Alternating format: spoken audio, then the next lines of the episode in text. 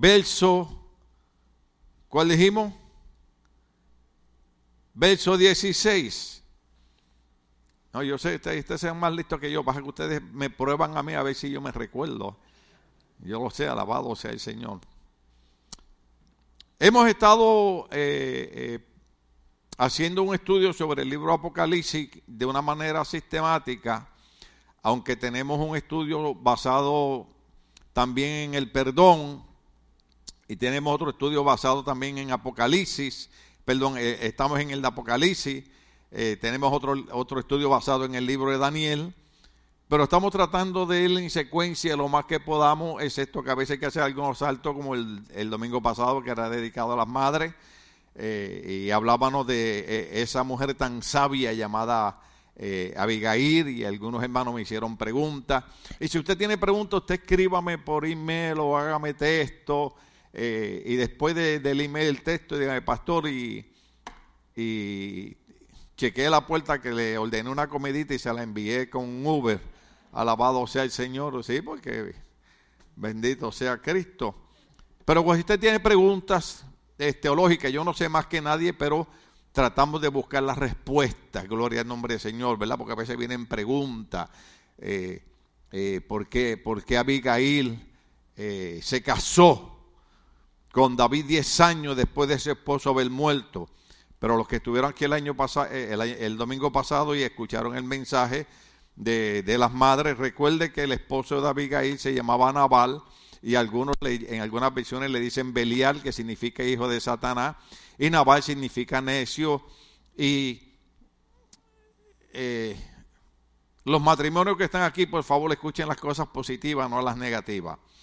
Pero cuando el sirviente va donde Abigail a decirle la noticia de lo que David va a hacer, que los va, a matar a todos, usted tiene que entender que un hombre como Naval, que era un hombre necio, un hombre que ni los sirvientes lo querían, eso es serio. Que a usted nadie lo quiera, ni el diablo. Eso es serio. Entonces, lo que significa es que Abigail no se casó con, con David diez días después de Naval había haber muerto. Lo que pasa es que ese matrimonio hacían años que estaba roto. ¿Cuánto estamos aquí? Ve personas que dicen, nos separamos este mes. No, hacía cinco años que estaban separados. ¿Ok? Entonces, en otro culto yo les explico un poquito más de eso o hacemos un culto matrimonial. ¿Qué ustedes creen? Gloria al nombre del Señor. Único que el culto matrimonial es en Puerto Rico. ¿Eh? Allá en el Hotel El Conquistador, que tiene una islita que se llama Palomino privada para nosotros. Y allí usted va a ver al pastor sin saco, sin corbata, sin camiseta, en traje de baño. Los míos son tipo cantinfla también. Tampoco es que me va a ver, ¿verdad? No, no, no. Los baño míos son hasta las rodillas, gloria al Señor. Yo no sé cómo ustedes, hermano, cuando vienen a la iglesia y, eh, tienen un brillo arriba, ahí son tan santos, gloria al Señor. Y cuando veo las fotos en Facebook digo, se me parece, pero no, no es él. gloria al Señor. Entonces, eh, vamos a tratar de, como decía el reverendo Lázaro Santana, amarrar algunas cosas aquí, gloria al Señor. Poquita cosa nada más bajar a los monitores, poquita cosa, gloria al Señor. Gracias por su siempre ayuda y cooperación, gloria al Señor. Entonces, estábamos hablando de Pérgamo, la iglesia comprometida, pero a la misma vez la iglesia complaciente, ¿se acuerda? Entonces, eh, eh, hay algo que usted va a comprender hoy, gloria al nombre del Señor, gloria a Cristo para siempre, pero quería darle una idea de lo que estábamos hablando sobre Pérgamo Gloria al nombre del Señor porque eh, a pesar de que Pérgamo era una iglesia fiel al Señor en medio de un lugar donde Cristo le dice, yo sé dónde tú habitas, donde está el trono de Satanás. E hicimos mención de la bendición y el reto que nosotros tenemos de vivir en un lugar como California, que a pesar de ser un lugar tan bueno, también es un lugar muy, muy liberal en muchas áreas, ¿verdad? Gloria al nombre del Señor.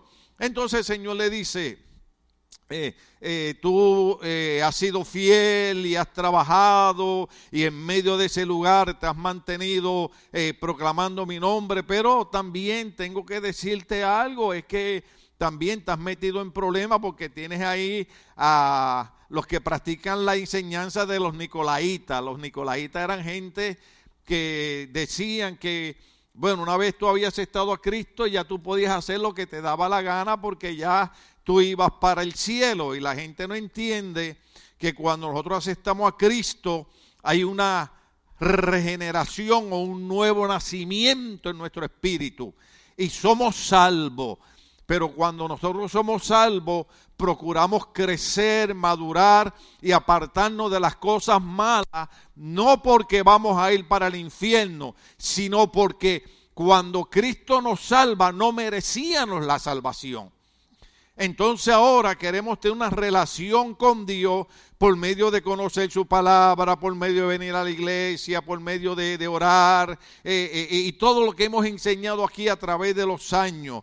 Entonces, estas personas pensaban que a pesar de que eh, ya eran salvas, podían seguir viviendo como quisieran. El apóstol Pablo decía, no, no, no, no, no confundan la gracia y el amor de Dios con el libertinaje. Porque Pablo decía, Cristo nos dio libertad, pero no podemos usar esa libertad como ocasión a la carne. O sea, no podemos usar la libertad de la gracia de Cristo, de la libertad de Cristo, para vivir como cualquier persona que no ha conocido a Cristo. Estamos aquí todavía. Entonces, el Señor le dice a esta iglesia de Pérgamo, dice, y tienes ahí a esta gente eh, que practica la doctrina de los nicolaitas. Ahora, recuerden que yo terminé el mensaje en el libro Los Hechos probando que Nicolás era uno de los siete diáconos. ¿Cuántos se acuerdan? O sea, ¿qué significa eso? ¿Cuántos están aquí todavía?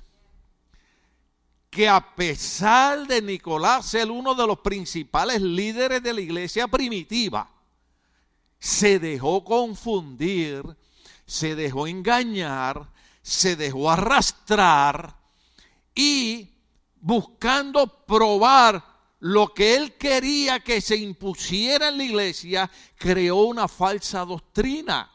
Se apartó de la verdadera enseñanza de Cristo y se apartó de lo que dice la palabra de Dios. Por eso es que en la, Universidad Teológica estudiamos hermenéutica, que son las reglas de interpretación bíblica. Cómo entender los versos bíblicos. Cuando yo era jovencito, yo era tan ignorante que yo pensaba que era cuestión de leer la Biblia y ahí murió. No, hermano, la Biblia tiene también un patrón o un reglamento o unas leyes o unas reglas de cómo se estudia y cómo se interpreta.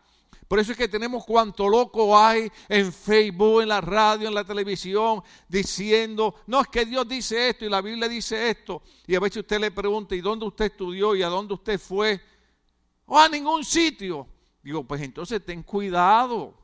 Porque muchas veces nosotros queremos hacer, como yo prediqué aquí hace como un año o dos años, dije que muchas veces nosotros queremos hacer a Dios a la manera de nosotros y no nosotros volvernos a la manera que Dios quiere que seamos. ¿Cuánto estamos aquí todavía? Y yo sé que es difícil, yo sé que es duro, el cristianismo no es fácil, para mí tampoco lo ha sido, porque recuerde que yo no soy nacido en el Evangelio, soy rescatado por Cristo. ¿Cuánto estamos aquí todavía? Por eso el pastor Daniel Yavilé y yo cuando nos conocimos en México inmediatamente conectamos, porque a mí fue el primero que me tocó predicar en aquella convención. Y entonces cuando, cuando escuchamos nuestro testimonio y somos personas que somos rescatados de una vida perdida, de las drogas, del alcoholismo, como que hay una conexión. Entonces e, e, es bien lindo ver lo que Dios hace en uno, pero no es fácil porque es una guerra, es una batalla el enemigo te quiere volver a arrastrar a la perdición, porque Jesucristo dijo, el diablo vino a matar, robar y destruir. Ese es su trabajo. Esto es lo que la gente no entiende en la iglesia. La gente en la iglesia, a veces uno cuando un pastor cuando predica, la gente dice, ay, qué fanático es el pastor. Ay, qué esto, qué lo otro. No, hermano, es que el diablo te quiere ver destruido. El diablo quiere ver tu matrimonio destruido. El diablo quiere ver tu familia destruida. El diablo quiere ver a tus hijos destruidos. Por eso es que nosotros tenemos hoy en día una sociedad destruida. Tenemos hoy un grupo de jóvenes metidos en pandillas. Hoy nuestra pobre gente, hermano, tienen que estar emigrando de nuestros países hacia Estados Unidos. ¿Sabe por qué? Porque en nuestros países quienes dominan son las pandillas, son los narcotraficantes, asesinan la gente. Yo estaba viendo las noticias, lo grabé, se lo enseñé a mi esposa en un país en Centroamérica, hoy sí no digo cuál es, en un país en Centroamérica, ¿en dónde dije? Ok, entonces Centroamérica puede ser México, Guatemala, Honduras, Nicaragua, El Salvador, eh, Bolivia, eh, nadie vuela más barato. Amén. Oiga, hermano, en las noticias, una muchachita de 12 años y una muchachita de 14, ¿de cuánto dije? 12 y 14. Van a una tienda y como el hombre no quiere pagar la extorsión, las dos niñas le disparan y lo matan. Y en el momento que lo matan vienen pasando dos policías en una motocicleta. Gloria a Dios. Yo le digo a Cindy, lo impresionante de esto es que estamos hablando de una muchachita de 14 años y una de 12. Ahora, eso es lo que quiere hacer el enemigo. El enemigo quiere destruir nuestra familia. El enemigo quiere destruir nuestros hijos. El enemigo quiere destruir nuestros nietos. Pero yo tengo noticia. La Biblia dice que Cristo dijo, yo he venido para que tengan vida y para que la tengan en abundancia. La voluntad de Dios es que tengamos vida, la tengamos en abundancia. La voluntad de Dios es que prosperemos. La voluntad de Dios es que triunfemos. La voluntad de Dios es que conquistemos, hermano. Yo sé que esto suena feo porque hay, hay cristianos que piensan que ser cristiano es ser la gente más pobrecita del mundo. Mira vos, fíjate. No, hermano, sea humilde de corazón. Oiga, porque hay gente, lo digo, hay gente que usted habla con ellos, ay, sí, y yo siempre me recuerdo una vez cuando fuimos al, Molón en Guatemala, ahora sí lo digo. Eso está como ocho horas de la capital. Y el Molonga es una, el Evangelio es una bendición tremenda. Está el pastor Ricochet, que un hombre le metió una pistola en la boca para matarlo. Y yo no quiero que prediques aquí. Y le disparó. Y disparaba y las balas estaban en la pistola y ninguna de las balas salía. Y cuando aquel hombre vio que las balas no salían, dijo, el Dios de este hombre es real. Y en el Molón hay una bendición. Los frutos más grandes en Centroamérica se dan allí, hermano. Oiga, y nosotros eh, fuimos para allá y, viajamos al Molonga y, disfrutamos. Cuando yo empiezo a hablar de chisme, ustedes como que se interesan. Ve, pero vamos a dejarlo ahí tranquilo. Vámonos a Apocalipsis.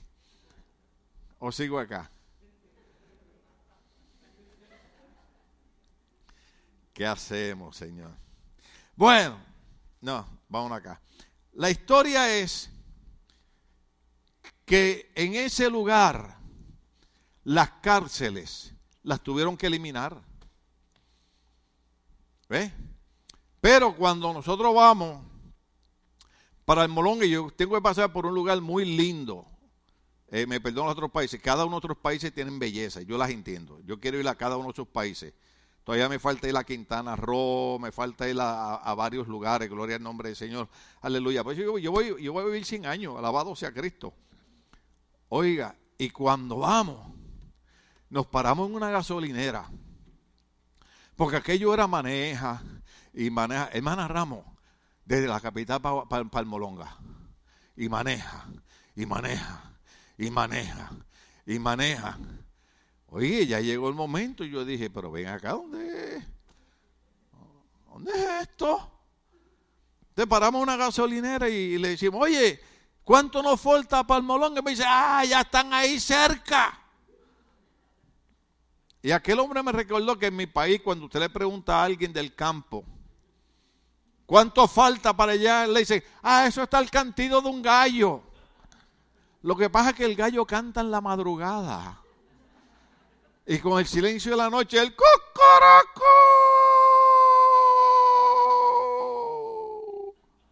Y el canteo de un gallo es de aquí a dos horas de camino, hermano. Y dijimos, ah, ya estamos cerca. Y maneja, y maneja. Y... Entonces me paré, esto lo digo con respeto, mi esposa ya me está mirando y dice, ya sé por dónde va a estar sinvergüenza. Oiga, y va una indígena, que yo la respeto, para mí los indígenas son una cosa especial, porque la sabiduría y el conocimiento de ellos es tremendo, bien bonita, con un corte bien lindo. Y entonces yo me detengo y ya en esos áreas casi no hablan español. Hablan, mucho quiché y hablan mucho idioma maya. Y entonces yo vengo y le digo, mire, perdone señora, ¿cuánto nos falta para llegar al Molonga? ¿Y sabe lo que me dijo?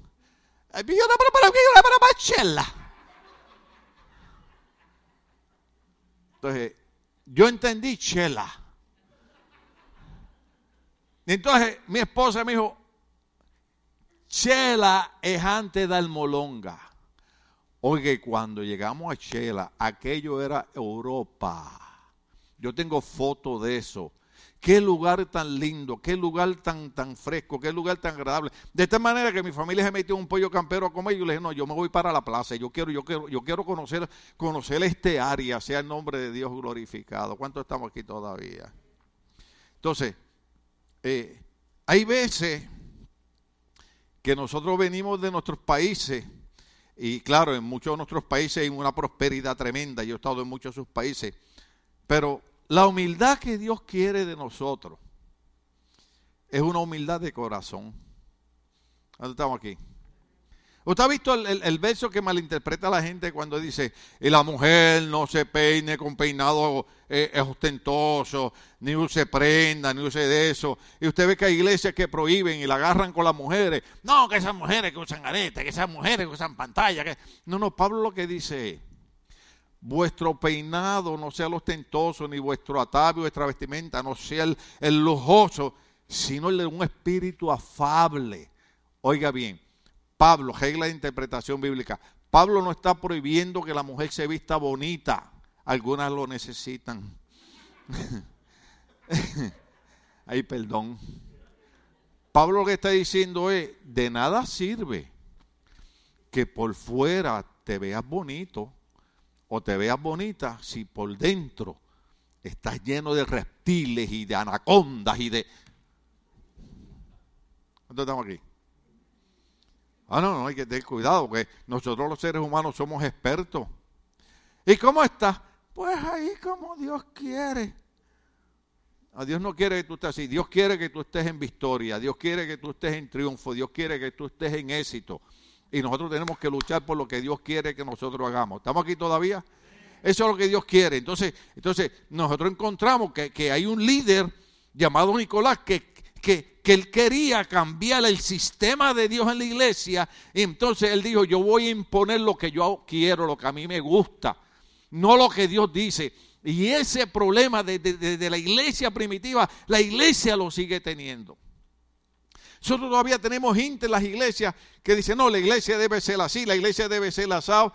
Yo también tengo mis opiniones. Yo he dicho aquí por 33 años que hay versos bíblicos que yo le digo al Señor, Señor, pero ¿por qué tú pusiste esa prohibición ahí? Hay cosas de Dios, sinceramente, que, que, yo digo, pero Señor, perdóname, Padre. A veces estaba la que para mí eso no tiene sentido. Pero recuerden que la Biblia dice que nosotros somos las criaturas y Él es el creador.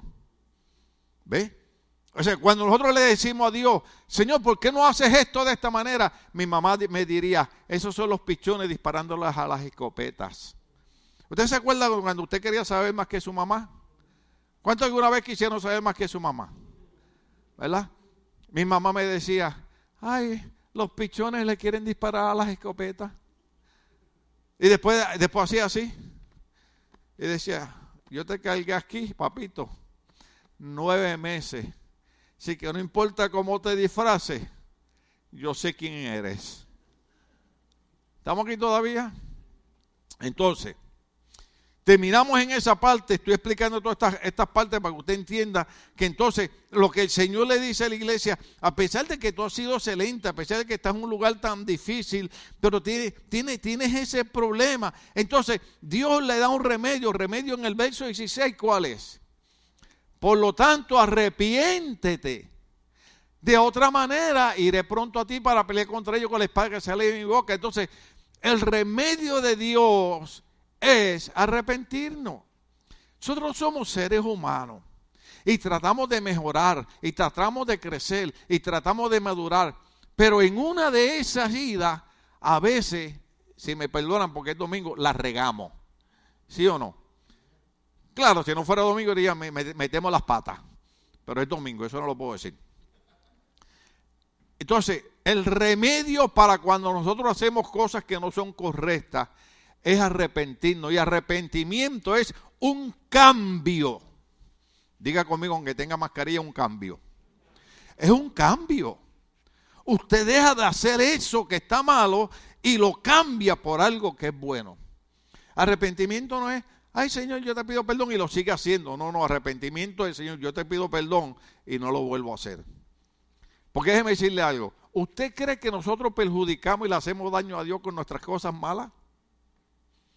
Los que nos perjudicamos somos nosotros mismos. Los que nos hacemos daño somos nosotros mismos. Los que sufrimos somos nosotros mismos. Por eso yo descubrí a través de los años que cuando Dios dice, no hagas algo, es porque al único que beneficia es a mí. No es a Dios, es a mí. Porque usted cree que yo he llegado a la edad que he llegado. Cuando hay tantos amigos míos que ya están muertos. Y yo he llegado a la edad que he llegado. Porque cuando ellos me decían, te volviste loco, dejaste el grupo, dejaste esto, dejaste aquello, te lavaron el coco. Gloria a Dios que me lavaron el coco. El coco para nosotros es la cabeza. Porque si no me hubieran lavado el coco, yo no hubiera llegado a la edad que hubiera llegado. Oiga bien, ni ustedes tuvieran un pastor tan lindo como yo. Algunos no lo, creyeron. Voy a que repetírselo. Eh, Usted puede ir a, iglesias de 40 mil personas. En ningún sitio usted va a ver un pastor más lindo que yo. Todavía no lo creen. Al final del culto vuelvo e intento. Entonces, el Señor dice, el remedio, diga conmigo remedio, es arrepentimiento. Usted, usted no tiene idea, a menos que usted no viva en la miseria del pecado, lo que yo estoy predicando. Usted no tendría idea. Si usted no ve a su madre llorar y sufrir como vi yo a mi mamá cuando mi hermano cayó en el vicio de la heroína, usted no sabe lo que yo estoy hablando. Cuando yo predico, los jóvenes, los jóvenes me miran y dicen, I do not understand what he preached. He's talking so blah, blah, blah, blah. No, you understand what I'm talking about. Dios no quiere a los jóvenes drogadictos. Yo sé lo que es el infierno de la drogadicción. Dios quiere a los jóvenes que vengan a la iglesia, que hagan un mensaje positivo, que vayan a la escuela, que estudien, que se gradúen, que tengan un buen trabajo. Ah, y que se acuerden que sus papás fueron los que los criaron para que cuando ellos estén viejitos, usted los cuide a ellos. Tres amenes nada más se oyeron. Yo le dije a mi esposa algún día, le dije, mira, baby, yo te voy a decir de verdad. Yo he llegado a una edad que yo no quiero depender de nadie. Y cuando me agarra el dolor de la espalda, tengo que depender de que ella venga. Pero, pero, es así. A los hijos se le olvida que quien los crió y los cuidó a ellos cuando chiquitos fueron sus padres.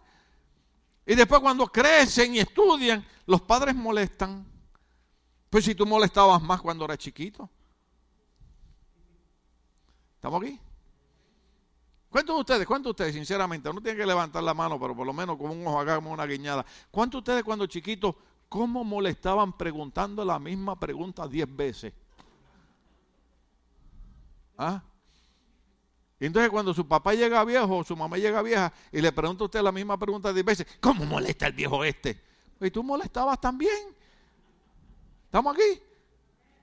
Entonces, el, el, remedio, iglesia, que Dios le da a Pérgamo, es el mismo remedio para nosotros. Cuando hacemos algo malo, tenemos que arrepentirnos. Tenemos que cambiar nuestra manera mala de vivir porque Dios no quiere que vivamos esclavos del vicio, esclavos de la maldad. Dios quiere que vivamos una vida victoriosa. ¿Ve? Yo sé, yo sé que han habido iglesias, han leído lugares que han enseñado una humildad falsa. ¿Ve?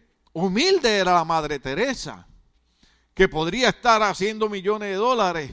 Y un día en una de las clases que yo di, usé un libro de ella y, dice que llegó una mujer de Europa, una, mujer millonaria que iba a ayudar a la organización de ella.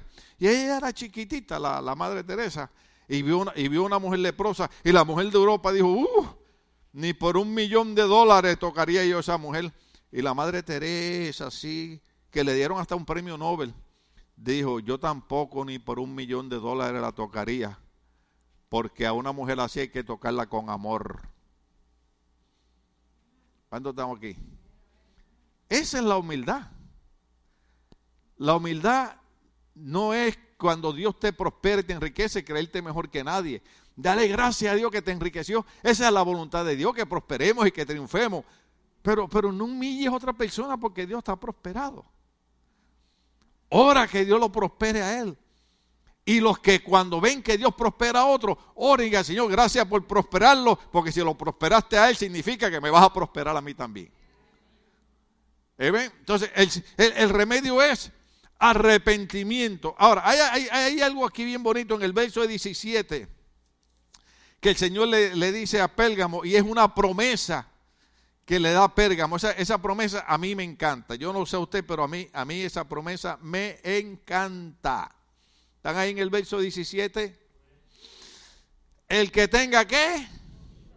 El que tenga oídos, oiga lo que el Espíritu dice a las iglesias. Listo, póngase a los cinturones. Al que salga, ¿qué? Vencedor. Por eso es que eh, Pablo dice, ante en todas las cosas somos más que vencedores. Ahora, para salir vencedor significa que hay que luchar, significa que hay que pelear. ¿O usted cree que ser vencedor se cayó, cayó del cielo? Ser vencedor hay que luchar, hay que pelear. ¿Usted sabe cuántos de ustedes tuvieron que luchar esta mañana para levantarse de la cama? Ustedes son vencedores, gloria a Dios. Algunos de ustedes dieron vuelta y algunos de ustedes estaban soñando que eran niños chiquitos que iban para la escuelita todavía. ¿eh? No, gloria a Dios, yo sé, yo me alegro y Dios se alegra cuando usted dice, Señor, hoy es domingo, hoy es día de ir a tu casa a darte gracias por toda la semana que tú me bendijiste, me diste salud, me diste trabajo. Gracias, Señor, que hoy voy a ir a tu casa a darte gracias por lo bueno que tú has sido conmigo. Sí, sí, Él lo merece, Él lo merece. Él lo merece, gloria al nombre del Señor. Dice, al que salga vencedor. Entonces, podemos dar la lucha, podemos dar la pelea. Mire, yo le voy a decir algo que no debo decir porque después, bueno, mejor ni que se me acerquen, ¿no? Vino mi hija Stephanie de sorpresa, nos sorprendió. cuando se acuerdan el domingo pasado, el día de la madre, que mi hija Stephanie vino de sorpresa, gloria al Señor? Y, y entonces ellos vienen y hacen planes. Me dicen, y después me lo dicen en inglés, hey, Dad, you coming too? Le digo, what do you mean you coming too? Oh, vamos a ir a la montaña, a, subir la montaña. Y digo, ¿a dónde? Hermano, gracias a Dios que yo había comprado un palo de eso hace como 20 años en una feria que fui. Y ahí iba yo subiendo y subiendo. Y en una no me di cuenta que ya yo iba adelante. Y cuando miré para atrás dije, adiós, pero no era el viejito el que tenía que quedarse atrás. Y el viejito adelante como un vencedor parecía. Yo parecía Moisés con la estaca. Ser vencedor es un reto. Usted no se desanima, usted no tira la toalla. usted sigue, usted sigue. Yo siempre recuerdo en una, eh, eh, eh, perdónenme este pecado, a mí, a mí me gusta el boxeo. Mi papá era y mi hermano mayor eran referees de boxeo. Yo boxeaba en la, en la calle por, por, por, una peseta, esos son 25 centavos. Yo me ponía los guantes y me enjedaba los puños con la gente en la, en la calle. Oiga, oiga, hermano, y había un muchacho, no puedo decir de qué país era, pero un muchacho colombiano. Eh, eh, y, ese, y ese día él y su hermano carnal pelearon con dos muchachos puertorriqueños. Y, y uno de ellos, el colombiano, el puertorriqueño, no lo digo porque yo sea puertorriqueño, ¿verdad? le estaba ganando y le estaba ganando y no quería seguir peleando y no quería seguir peleando. Pero aquel muchacho volvía y se levantaba y yo le decía a Cindy, ese muchacho colombiano, y yo estuve en Colombia predicando, esa gente son, me, encanta, especialmente la comida que mencionaste ayer, cuando nos llevaban, los pastores nos llevaron a comer, hay que ir otra vez para Bogotá, alabado sea Dios, pero a comer, no a predicar. Pero ya no me dejan comer. Entonces yo le decía a mi esposa, ese muchacho está peleando con el corazón, porque él sabe que la pelea la tiene perdida, él sabe que cada vez que se levanta, lo que vienen son golpes, y eso es lo que quiere Dios de nosotros. Pelea con tu corazón. Hay lucha, hay batallas, hay desánimo, hay decepciones, pero sigue creyendo que el Dios creador de los cielos y la tierra ha prometido, yo estaré contigo. El salmista decía, aunque yo ande en el valle de sombra y de muerte, no temeré mal alguno, porque Jehová mi Dios estará conmigo. Sigue peleando con tu corazón. Sigue, sigue para adelante, sigue para adelante. No es fácil, Dios nunca prometió que sería fácil, pero prometió estar con nosotros. En medio del desierto Él está con nosotros, en medio de... Eh, mira hermano, si hubieron tres jóvenes que lo echaron un horno de fuego.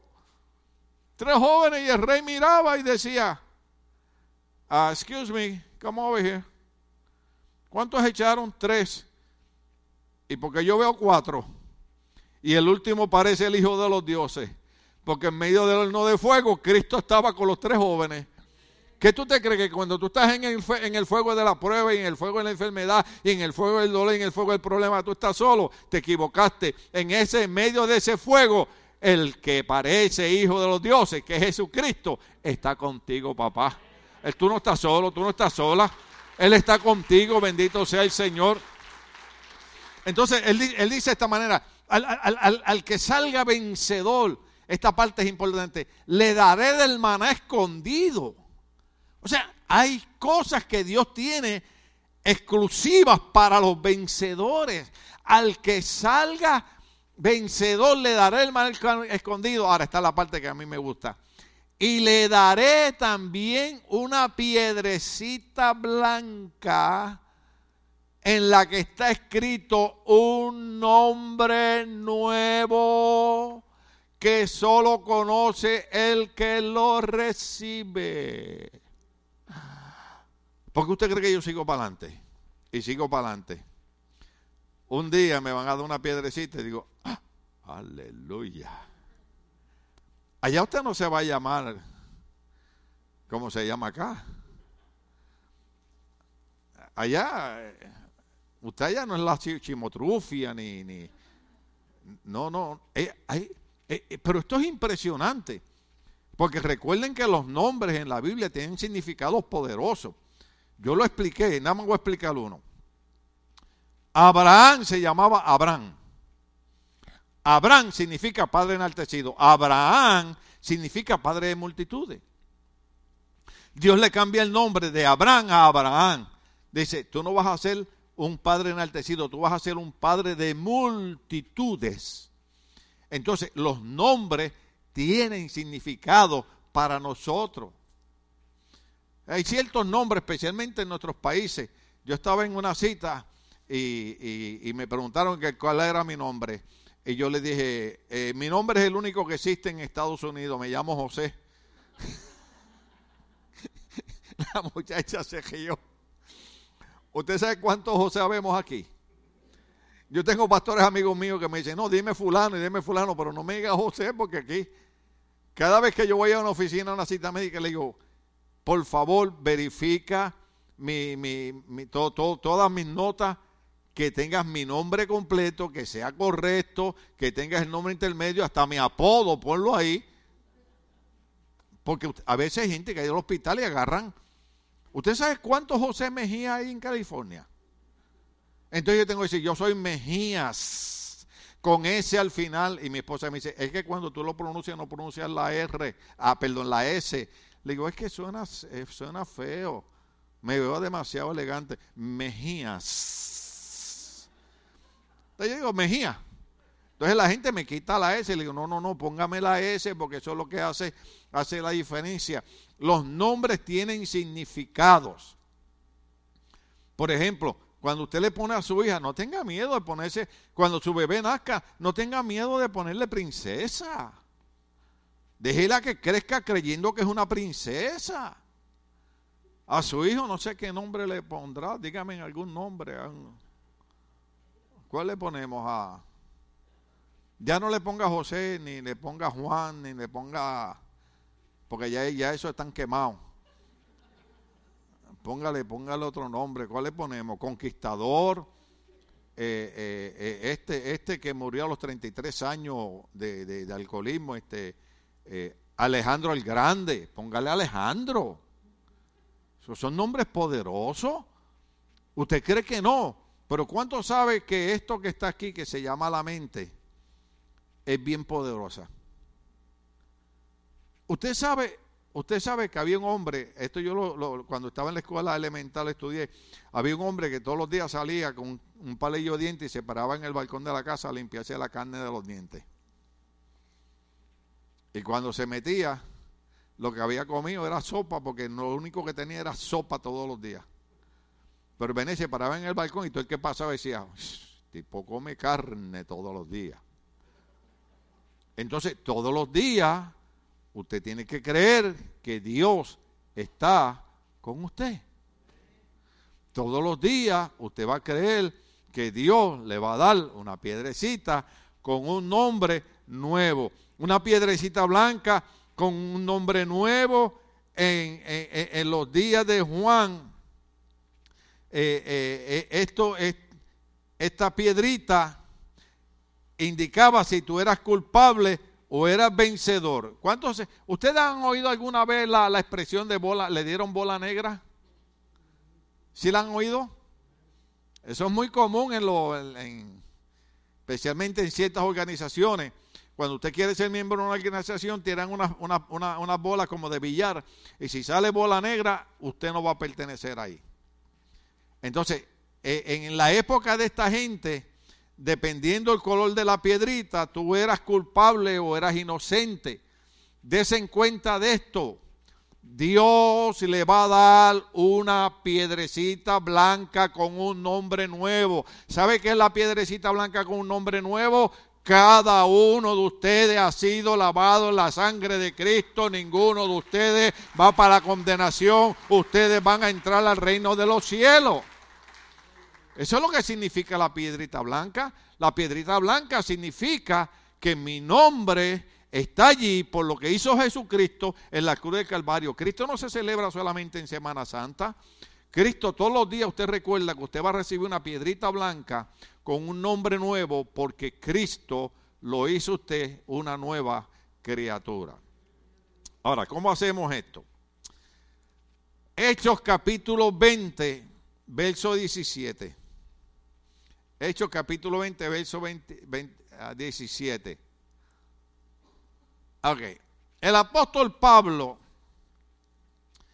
que tuvo una experiencia bien tremenda. A mí me encanta el testimonio de Pablo cuando Pablo escribe a las iglesias. Pablo dice, yo era perseguidor de la iglesia.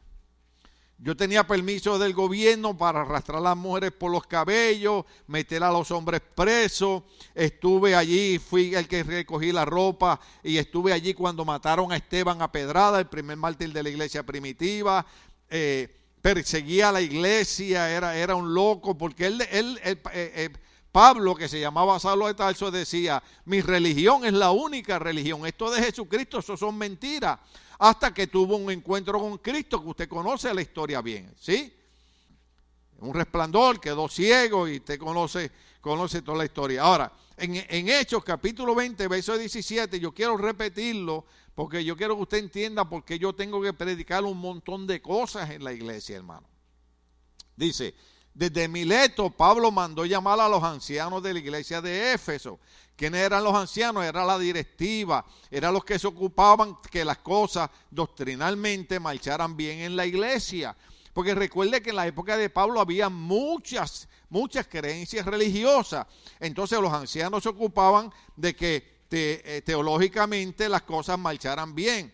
Entonces él dice, ustedes saben cómo me porté todo el tiempo que estuve con ustedes desde el primer día que vine a la provincia de Asia. Dale por ahí para abajo. He servido al Señor con toda qué? Humildad. Muy diferente, muy diferente. ¿Se acuerdan los otros días cuando hablé del abuso que hay con los montones de predicadores que lo que andan es explotando a la gente económicamente? El apóstol Pablo dice, he servido al Señor con toda humildad. Ahora, déjeme decirle algo. Si alguien podía creerse mejor que nadie era Pablo, porque si alguien tenía títulos, era Pablo. Pero él dice, he servido al Señor con toda humildad y con lágrimas. Hay un salmo que dice que el Señor recoge cada lágrima de nosotros en unas copas y las pone en el altar en el reino celestial. Eso para mí fue de grande consuelo porque todas lágrimas que yo he derramado, el Señor las tiene en una copa. Cada vez que tú pasas por luchas, por batallas, por sufrimiento, por tristeza, cada vez que tú lloras, ninguna lágrima tuya, tú crees que cae en el piso, no cae en el piso. Están recogidas en una copa que están en el reino de los cielos. Entonces dice, he servido al Señor con humildad y con lágrimas a pesar de haber, sometido, haber sido sometido a duras pruebas por las maquinaciones de los judíos. ¿Qué quiere decir? Que los judíos trataron de qué? De eliminarlo. Gloria al nombre del Señor. Dale por ahí para abajo. Ahora, esta parte es la que es bien importante, porque yo necesito que usted me comprenda, hermano. Yo sé, como dicen en, en, mi país, como dicen en sus países, yo sé que yo no estoy para contárselo, ni usted me lo ha preguntado, pero yo necesito decírselo. El apóstol Pablo decía, ustedes saben que no he vacilado en predicarles nada que le fuera de provecho, sino que le he enseñado públicamente y en las casas. Sigue por ahí. A judíos y a griegos les he instado a convertirse a Dios y a creer en nuestro Señor Jesús. El apóstol Pablo, antes de seguir, el apóstol Pablo sentía un compromiso de Dios porque yo quiero que usted entienda, lo dije la semana pasada, lo repito hay personas que Dios los llama a diferentes trabajos y hay personas que Dios nos llama a ser predicadores aunque no queramos. Pero nosotros tenemos que obedecer a Dios.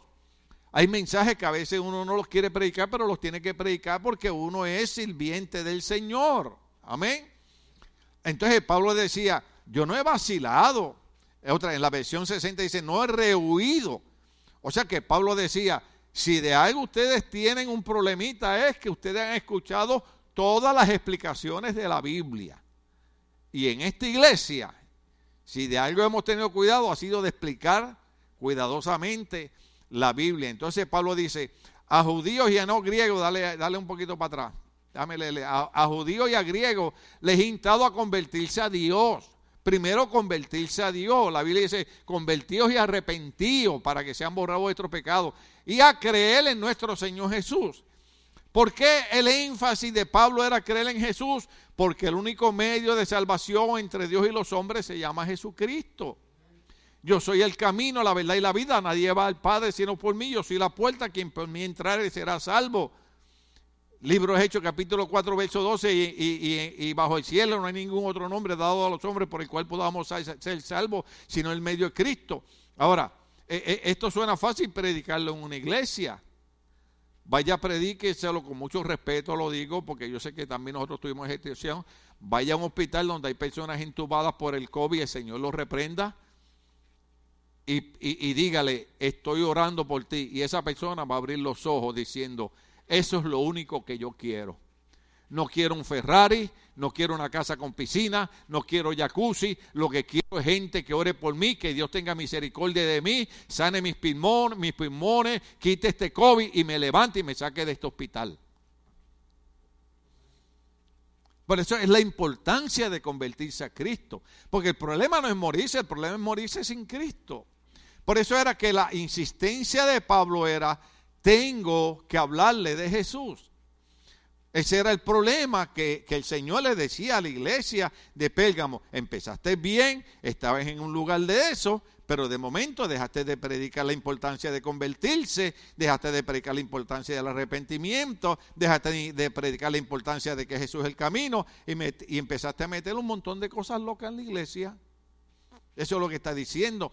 Entonces dice, eh, a judíos y a griegos les instaba a convertirse a Dios y a creer en nuestro Señor Jesús y ahora tengan en cuenta que voy a Jerusalén obligado por el Espíritu Santo, obligado, en otra versiones dice instado, motivado o llevado por el Espíritu, sin saber lo que allí me espera. Ahí me encanta ese verso porque Pablo dice, yo no sé lo que me espera allá, pero yo voy a ir de todas maneras porque es que yo le voy a servir al Señor. Pablo lo dice, no sé si lo leeré ahí, pero Pablo decía, no solamente estoy dispuesto a predicar, sino a morir por el Evangelio. Ojalá y nosotros también tengamos ese espíritu, gloria al nombre del Señor. Sigue por ahí para abajo, ya estamos terminando. Lo único que sé es que en toda la ciudad el Espíritu Santo me asegura que me esperan prisiones y sufrimientos. Ay, Dios mío. Sin embargo, esa parte es importante. Considero que mi vida carece de valor para mí mismo con tal que termine mi carrera como hizo el hermano Daniel, como hizo el hermano Benny. Y es una de las cosas que yo estoy tratando de hacer, es terminar mi carrera como cristiano. Contar que termine mi carrera y lleve a cabo el servicio que me ha encomendado el Señor Jesús, que es el de dar testimonio del Evangelio de la gracia de Dios. ¿Sabes lo que es la gracia de Dios? Que ninguno de nosotros tenemos que pagarle a Dios nada. Ya Cristo pagó todo por nosotros con su sangre derramada en la cruz del Calvario. Dale por ahí para abajo. Escuchen, yo sé que ninguno de ustedes entre quienes he andado predicando el reino de Dios volverá a verme. Por tanto, hoy les soy, hoy les declaro que soy inocente de la sangre de todos. Soy inocente de la sangre de todos porque les he predicado todo lo que Dios me ha mandado a predicar. Yo me atrevería hasta a decir eso en este altar. Porque si alguien ha sido claro enseñando la palabra en esta iglesia, he sido yo a través de tantos años. Deja ver, deja ver hasta dónde termina esto. Porque sin vacilar les he proclamado todo el propósito de Dios. Hay que otro verso venía. Tengan cuidado, eso se lo puedo explicar en otra ocasión, pero Pablo dice, tengan cuidado de sí mismo y de todo el rebaño sobre el cual el Espíritu Santo los ha puesto como obispo para pastorear iglesia de Dios que la adquirió con su propia sangre. Dice, porque sé que después de mi partida entrarán en medio de ustedes lobos feroces que procurarán acabar con el rebaño. Eso lo estamos viendo. Gente que aparentan ser predicadores, gente que aparentan ser pastores, y lo que están es matando el rebaño. Amén. Aún de ustedes mismos se levantarán algunos que enseñarán falsedades, que arrastrarán a los discípulos que lo sigan. Así que estén alerta. Recuerden que día y noche durante tres años no he dejado de amonestar con lágrimas a cada uno en particular. ¿Por qué con lágrimas? Porque él sabía que la salvación era real. Dale por ahí para abajo.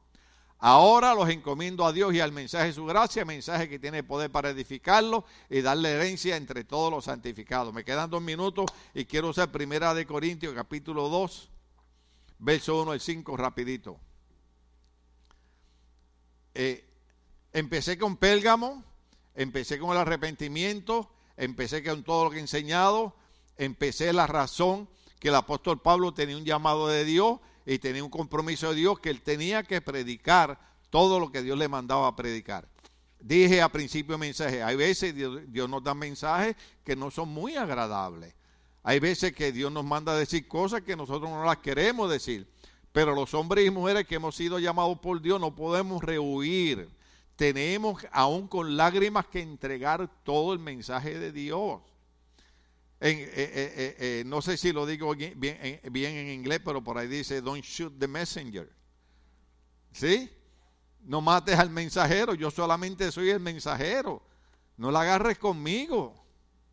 Y hay gente que dejaron de invitarme a comer a la casa porque se enojaron con un mensaje. Estoy bromeando. Ya, pero conmigo no se enoje, al contrario. De gracia, y digo, Señor, yo te doy gracias porque estoy en una iglesia donde este hombre nos ama y con ese amor ha tenido cuidado de no dejar de predicarnos las cosas, aunque nos molesten, aunque nos enojen, aunque nos saquen úlceras, pero nos predica porque a él le importa más nuestra salvación que las cosas humanas. Yo quiero estar en una iglesia así, yo no quiero estar en una iglesia que me engañen. Yo no tengo que ser grosero, yo no tengo que ser ofensivo. La gente tendría que escuchar cientos y cientos de mensajes míos, ¿verdad? Porque hay gente que escucha nada más un pedacito y por un pedacito crean un juicio sobre mi persona. Le digo, escucha el mensaje completo. Ahora la gente cuando me pregunta dice, ¿por qué usted dijo esto? Le digo, escucha el mensaje nuevamente. Porque a veces yo digo cosas y la gente dice, bueno, no, pastor, que usted dijo en el altar. Le dije, yo no dije eso. Si usted lo dijo, vea el mensaje nuevamente. Después cuando ven el mensaje, oh, sí, pastor, es verdad. Claro, es que cuando yo estaba diciendo eso, usted estaba pensando en las gallinas, estaba pensando en la... Ya estamos por terminar. Entonces dice, yo mismo, hermanos, cuando fui a anunciarles el testimonio de Dios, no lo hice con gran elocuencia y sabiduría. O sea, fue bien claro lo que estaba predicando. Me propuse más bien, estando entre ustedes, no saber de cosa alguna, excepto de Jesucristo y de este crucificado. Es más, me presenté a ustedes con tanta debilidad que temblaba de miedo. ¿Sabe por qué Pablo dice eso? Que se presentó con debilidad y temblaba de miedo, porque número uno quería decir, yo no vengo a ustedes con todos mis títulos y mis cosas de universidades y de seminario. Y vengo a ustedes temblando con miedo porque yo le estoy predicando a Corinto y Corinto era un istmo donde llegaba todo el comercio y había templo para todos los dioses y él dijo, ¿cómo yo le predico a esta gente y le hago entender que no son tantos dioses en lo que ellos creen, sino que hay un solo camino y se llama Jesucristo? ¿Ve? Sigue por ahí. No les hablé ni les prediqué con palabras sabias y elocuentes, sino con demostración y poder del Espíritu. Terminamos con el 5. Para que la fe de ustedes no dependiera de la sabiduría humana, sino del poder de Dios. Y yo quiero escuchar un predicador que me diga, esto no depende de título, esto no depende de dinero, esto no depende de apellido, esto no depende de la finca, esto depende del poder de Dios, que no importa lo que pase en tu vida, el poder de Dios es superior a cualquier problema que tú tengas en tu vida.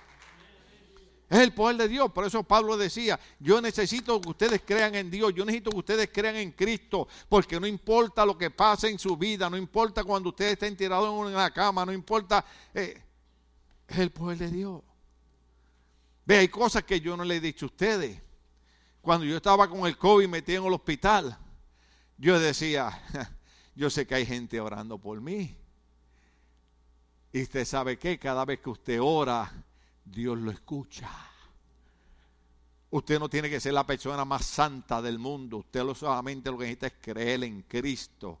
Y yo sabía que Dios iba a contestar la oración. Y aquellos que querían que yo me quedara allí, Dios no se la contestó. ¿Ah? Pero yo, sabía que Dios me iba a sacar del hospital. Era un poquito, te, eh, eh, eh, claro, yo, ¿verdad que Pablo habló de sufrimientos y de lágrimas? Cuando yo estaba en el hospital me entero que un pastor amigo mío había muerto del COVID. Y yo dije, Señor, que prenda el diablo. Usted sabe lo que usted está en el hospital con COVID y le mandan una noticia. Mira, el amigo tuyo, pastor, murió de COVID hace dos días. No me manden esas noticias cuando yo estoy en el hospital con COVID. Pero Pablo dijo, el Dios de nosotros tiene más poder que el COVID, tiene más poder que la diabetes, tiene más poder que el cáncer, tiene más poder que cualquier problema. Y ese es el Dios que le estoy presentando. Estamos de pie, querida iglesia. Logré compartir los tres mensajes en